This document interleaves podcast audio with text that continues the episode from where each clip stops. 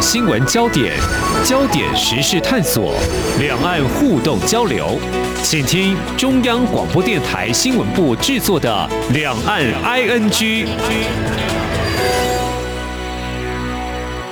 听众朋友您好，我是黄丽杰，欢迎收听《两岸 ING》节目。今天是二零二二年二月十号，星期四。回家这两个字对某些人来说并不是一件容易的事哦。那么就以全球蔓延的疫情来说，因为边境管制，迫于安全考量，有家归不得，必须忍受对亲人的思念。不晓得听众朋友您是不是有留意身边来自东南亚的新住民，还有在台湾工作的移工，他们。便是如此哦。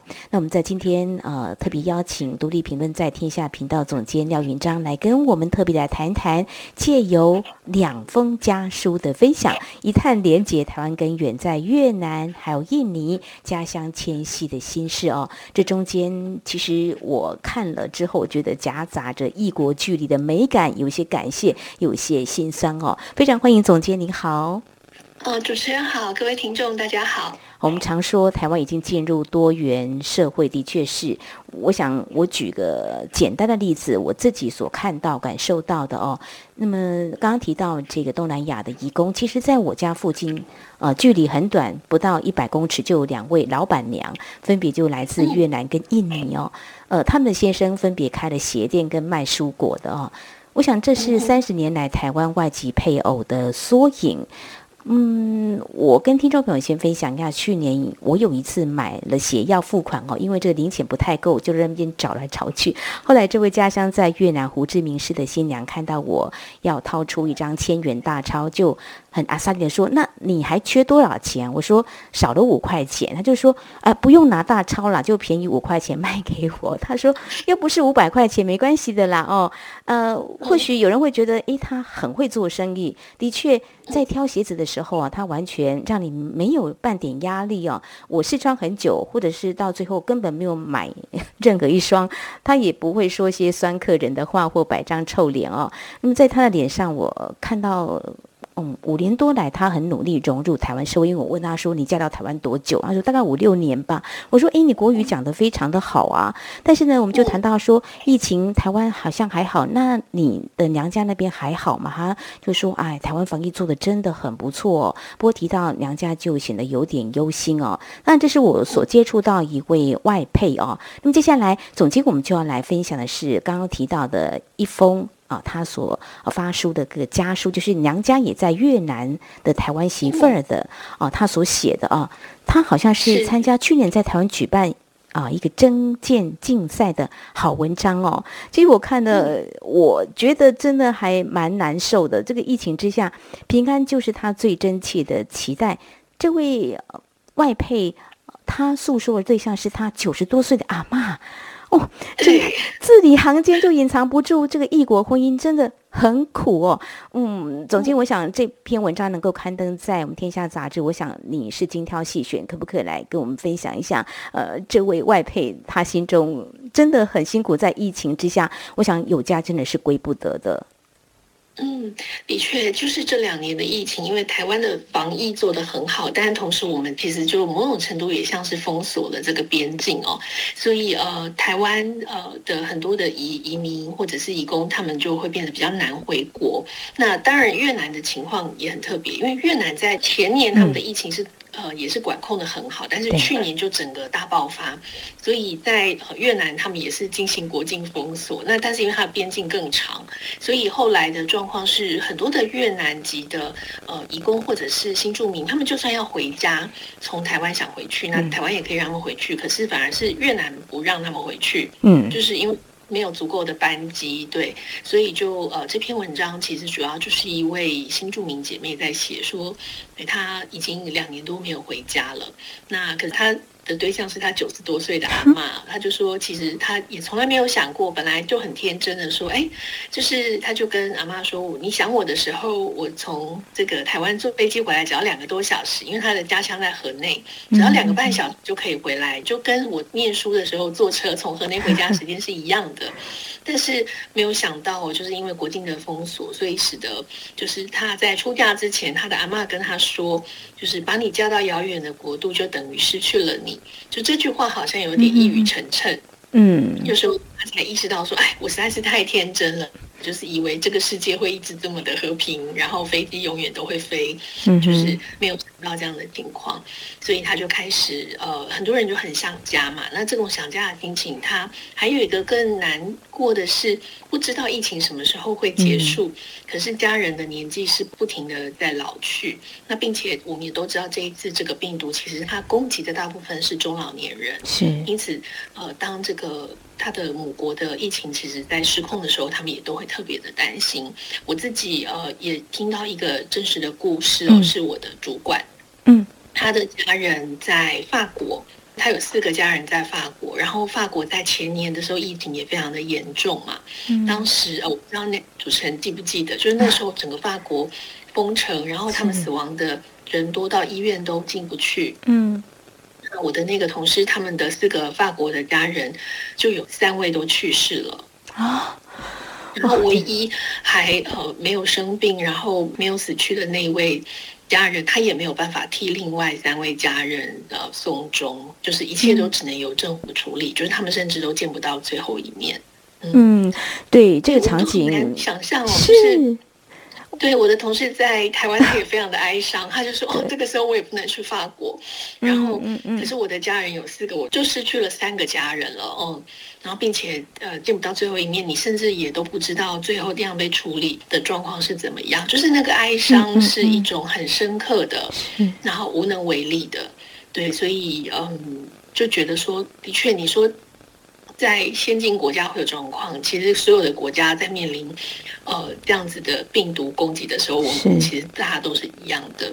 那对新住民来说，当然因为他们远嫁他乡，所以本来就已经不容易回去，再加上这个疫情，他的这一篇文章就开始在写他如何的想念家乡，他就开始写故事，就写出了他妈的故事，然后写出呃他们在一起的时候会做做一些什么样子的事情。是，呃，刚才总监提到，就是说你这位主管哦，他的家人远在法国，所发生疫情这样的一个遗憾，我那个时候在台湾，我们大概就是透过新闻的报道，就觉得。怎么会这个样子呢？包括那时候看到美国也是一样，就是说你不能够接近你的亲人，在最后的一面都没有办法见到。那最近在台湾是拍了一些影片哦，有些电影在描述有人确诊了，那被送进这个医疗院所，家人也不得进去的这种无奈哦。台湾可能还算是相对。嗯，有点幸运，但是我们不能这么说。就是过去这一两年，台湾也有一些人因为疫情而丧生哦。那全球都在对抗疫情。那我们回到就说这位来自越南怀念这个家乡的种种哦，特别提到他的阿妈，可以想见，就是说他跟阿妈的感情非常的深哦。我或许约略可以体会到，像我是一个不容易离开家的人，离开家家就会想到家乡的所有种种。那这位外配就会想到说，阿妈那个时候跟他说 的一些种种，就靠这种方式来度过，可能这种思念就放在心中的某一个很深的角落哦。那来到台湾，其实因为他应该是结婚有了孩子嘛，对不对？对对，嗯，还有女儿。我们常常就说。对于呃外籍配偶来到台湾，我们都希望他能够融入台湾社会，这是我们在民间还有政府都希望的。但是，嗯，他会叫他阿妈一定要平安哦，他会带给阿妈比较好的一个讯息，包括他的孩子会叫他的阿妈阿奏一声。他看到台湾社会有哪些让他觉得是可以有这样的期待的？比如说，嗯，他讲越南语在台湾是不是能够跟我们方便的沟通？这个部分他看到台湾的某些是不是也要跟他的阿妈来说呢？是，其实他就是透过这封信，因为他不能回去，所以这封信有点像是他跟阿妈的一个呃情书哦，就说你不用担心我，因为他嫁来台湾的时间也没有非常的长，因为他的女儿才四岁，所以他其实应该是这十年之内来到台湾的，所以他看见的台湾其实是呃，应该是说有文化差异，可是台湾其实是持续在进步当中，所以他就提到说，哎，我在这里看到的是。嗯，不仅是这个城市的繁荣，也是文化的多元哦。然后，而且台湾的这个多元文化里面包含新住民文化，嗯，所以台湾现在的所有的小学里面哦，呃，只要有这个需求，就是台湾的孩子学校的孩子里有妈妈来自东南亚籍的这个背景的话，学校都必须要开课。开设这样的东南亚母语课，所以除了粤语，然后也有菲律宾语，然后印尼语跟这个泰语，在学校其实都会教。所以他也提到说，哎，也因为这样子，就是政府需要很多的粤语老师，那很多的越南的新住民，还有其他东南亚国籍的姐妹，他们也都可以去参加新住民母语教学人才的培训计划，所以他们就会从一个新住民变成台湾人的文化老师。那他也可以在学校教。教他自己的母语，而且更好的是，因为这样子的呃关系，他也可以教他的女儿学习这个妈妈的语言。因为在过去比较早期的台湾社会，其实对呃新住民是有一些。族群上和文化上的歧视，就会希望他们说：“你不要跟小孩讲母语，因为小孩会混淆，他会中文也讲不好，然后那个东南亚的语言也讲不好。”嗯，可是后来的很多的科学家还有教育学家都发现说，其实，在双语环境下长大的孩子，他没有语言呃错乱的问题，他反而是会更聪明、更灵巧的，是敏捷的，可以转换这样子的语言。那这也对孩子来说是一个很好的文化刺激。所以现在的环境是鼓励他。他们可以学习，那这对新住民来说更好的是，呃，他的孩子可以当然生活在台湾，他一定会讲中文，甚至会讲泰语、客语。那同时呢，他也可以非常。有这个好的条件，在学校里面学粤语，跟妈妈学，然后跟老师学，所以等到他下次有机会，呃，跟着妈妈回去外婆家的时候，他也可以说外婆家的话。所以对孩子来说，其实他就同时拥有双重的这个文化的资本，而且他可以在呃穿越这种不同的国籍，他都可以很好的沟通的时候，其实对孩子来说也是一个自信心的展现。没有错哦。如果说提到比较政治的角度来看的话，政府所谓的新南向政策，大家都说，哎，你会不会？会说呢越南话呢？如果有的话，你可能又多了求职的力气。不过，我们回到这个在生活面，我们希望更多的外籍配偶能够融入台湾的社会。我想这是可以展现台湾的包容，比较友善哦。那毕竟我觉得，呃，这位外籍配偶他已经决定嫁到台湾来，所以他也很努力的在融入我们台湾的社会。所以。也在这篇文章当中让我看到，她有了美丽的梦想，应该叫她蔡妈妈是吗？因为她有提到说，呃，她的女儿跟我们的蔡英文总统是同样姓氏。对 对，他有跟他，对对对，跟他的阿妈说，这个总统是一样的姓氏哦。对对对，就是我开玩笑的说，他以后要成为台湾 第一个这个女性新著名二代的总统。其实很有意思，是我很常在新著名的身上听到这样子的话。这样啊，就是呃，因为很多的新著名他们是第一代移民嘛，他们对他们的孩子其实都会有这个很深刻的。很深刻的期望吧，然后同时应该是说，这个孩子就是他在台湾最直接的、最亲的这个呃家人，嗯啊，就是仅次于他的配偶，因为这是他自己生的，所以这是一个他在台湾落地生根的证据，也是一个很 重要的这个血缘的关系。所以他们会觉得，哦，我因为这个孩子而跟台湾发生了关系，嗯，那台湾这样的栽培我、栽培我的孩子，就是我也会希望我们可以为这块土地有所贡献。所以，我我真的。听过蛮多，而且呃，老实说，新著名二代有蛮多的孩子都是蛮聪明，然后非常的。就是灵巧，而且很认真。就是他们身上有着，因为我们说从优生学上来看，这种很遥远的血缘，在基因学、在优生学上来说是好的，是健康的。那大部分都是健康聪明的孩子。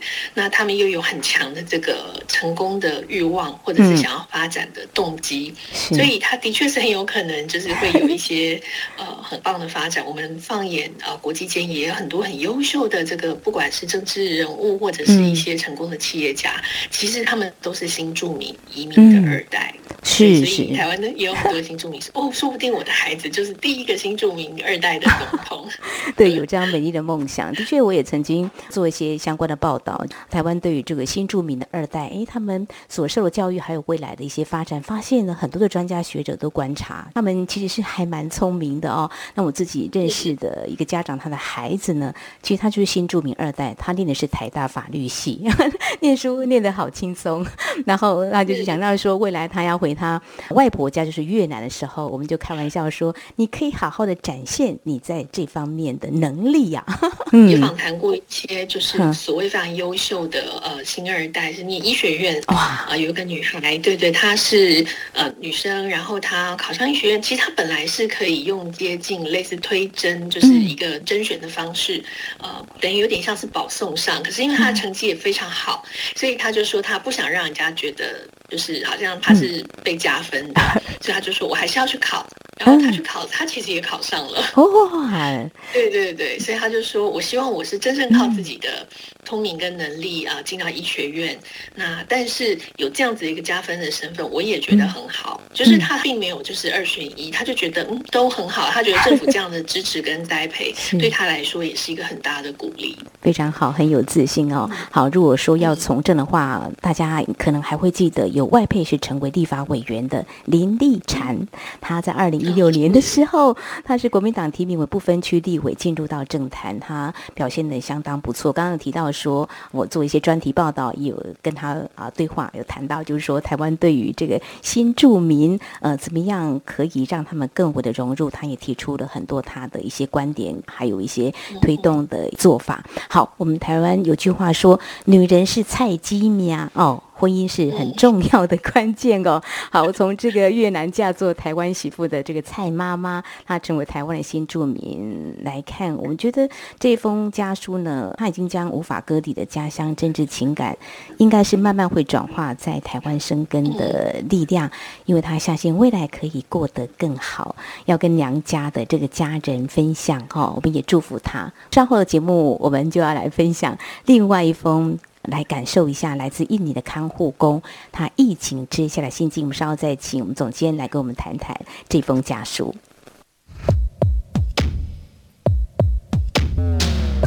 不只有新闻，还有您想知道的两岸时事，都在《两岸 I N G》节目。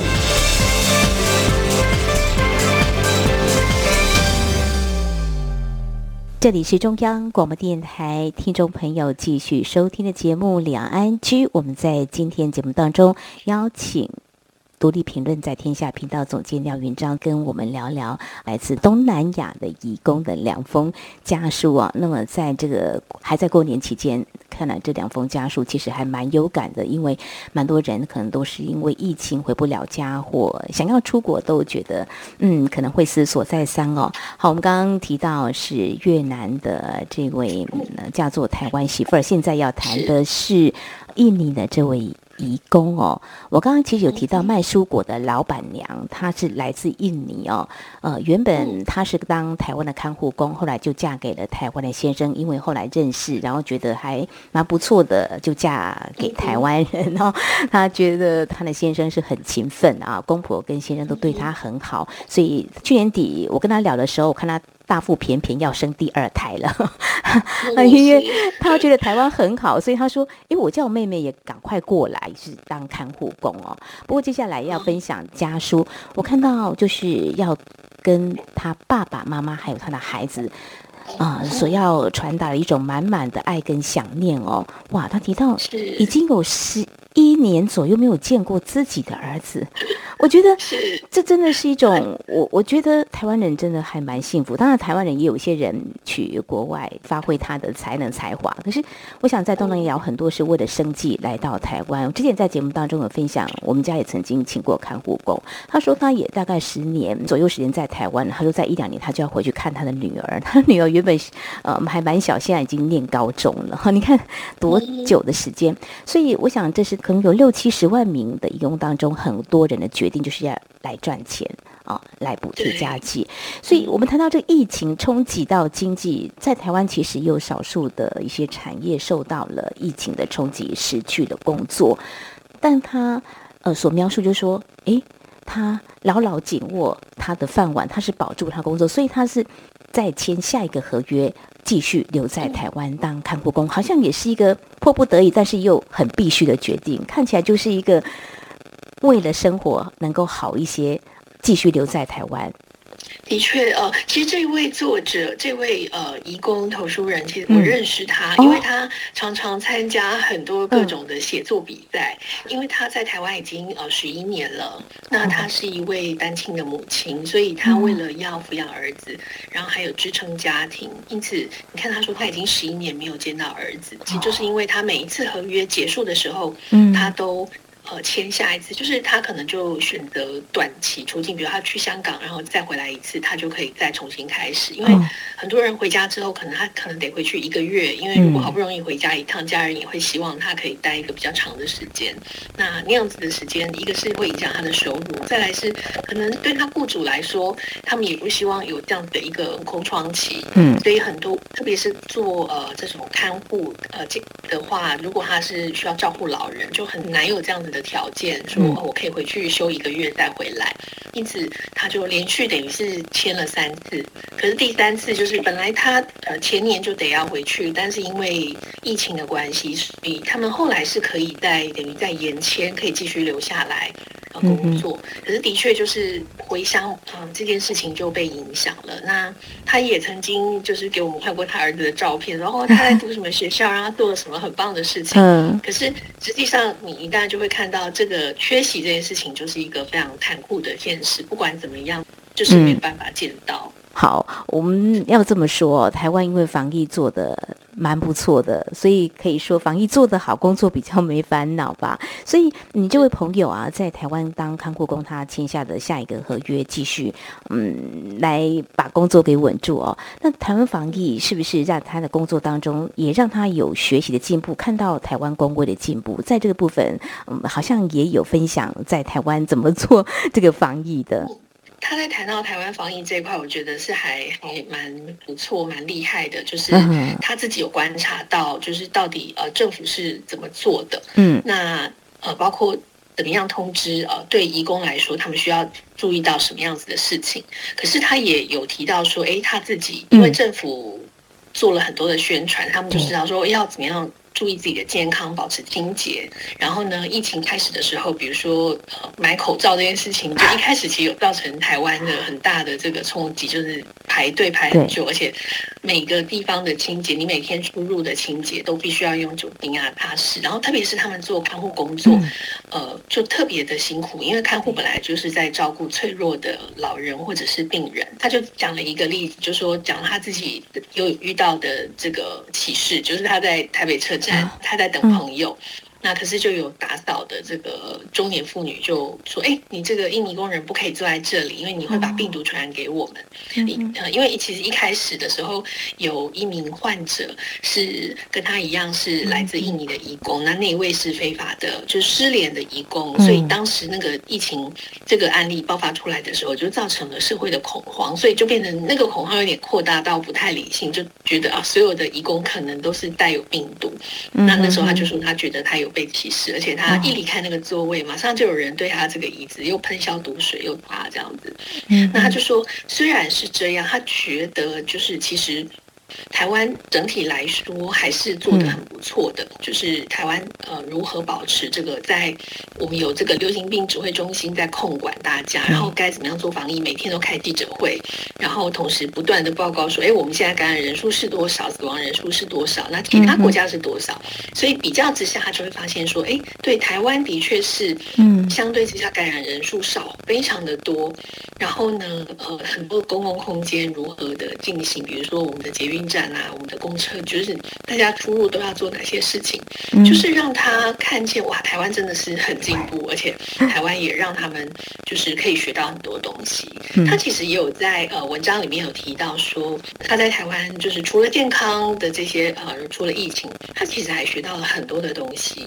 就是他在假日的时候，他去参加很多的辅导技能课程，哦比如说烘焙课程、中文课程、理嗯发、电脑和英语课。嗯那因为其实我认识他的时候，我知道他当时是在印尼的空中大学在上英文课，他他修的是英语系，所以他的英文能力很好，他跟大家沟通都是讲英文。嗯那那时候我就很好奇，我说哇，你的英文这么好，嗯你是在台湾学的吗？还是你本来在印尼就这么厉害？嗯那他就说没有，其实我是来台湾之后开始上了这个就是线上课，嗯他们空大就是平常是线上课，然后一个月会有一天实体课。那他就觉得这个方式对他来说帮助非常的大，所以让他更好的可以阅读，而且可以吸收外界的资讯。那他觉得台湾政府也开了很多免费的课程，让他们可以去参加这些辅导技能课，培训了很多的能力。他就在想说，嗯，等我回到印尼的时候，我可以把我所有在台湾学到的事情，就是用在我的家乡，我可以开一家公司，然后让我们的生活可以更美好、更进步。嗯嗯，好，我们也乐于这样的分享。其实政府也是慢慢学习而来的哦。我们开放了很多的资源，鼓励进修，共同成长。我想这也是台湾展现对义工的啊这个友好跟热情的啦。嗯，因为我想义工在台湾的经济也有所贡献。那么当然，我们一起成长，我们也是期待未来有相互分享的机会哦。好，刚提到这个疫情哦，其实有提到这位义工感觉到某种程度的不舒服。其实我要说的是，如何找出这个感染源，追这个防疫破口，是政府到现在为止相关单位都不松懈的哦。大家回想一下，在没有大量经验防范疫情参考的时候，都不免人心惶惶了，甚至出现指责的心态哦。像去年五月本土疫情爆发的时候，台北万华也一度成为猎物的目标对象。我想，刚刚提到你这位朋友，那那个时候他觉得心里有这么不舒服的感受，大家也可以理解哦。所以，真的疫情是考验人性。一开始。大家应该还会有印象啊，也是透过新闻报道，西方有一些国家以疫情源头可能是来自中国大陆，哇，这个亚洲人呢，在西方国家就遭到这个歧视哦，相信我们也都能够感同身受哦。这真的是必须要学习的一个功课啦！大家透过这场疫情，可能要学习的是真的很多很多、哦。不过最后要提的就是说，刚刚总监有提到这位朋友，他来到台湾之后啊，还把握住很多的机会，参加很多的征文比赛。这个机会跟管道，是不是在节目最后也分享给我们义工朋友？真的可以像呃你这位朋友一样啊，多多来参与，才会有像这样的机会，我们也能够在空中分享他们对台湾的一种想法，或是建议，或想要把一些台湾的种种分享给他们故乡的亲人。是，其实呃，台湾这几年的进步，其实在民间有很高的发展。很多的民间组织，然后他们甚至也跟政府单位合作，就是举办很多的中文比赛、图文比赛、创作比赛，那烹饪比赛也有。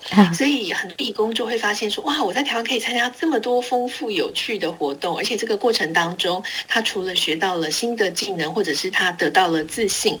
那这样子的自信，这样子的荣耀，其实也回过头来让他觉得他跟台湾这块土地有更深刻的连接。就说我是来赚钱的，可是其实我也可以在这里学习。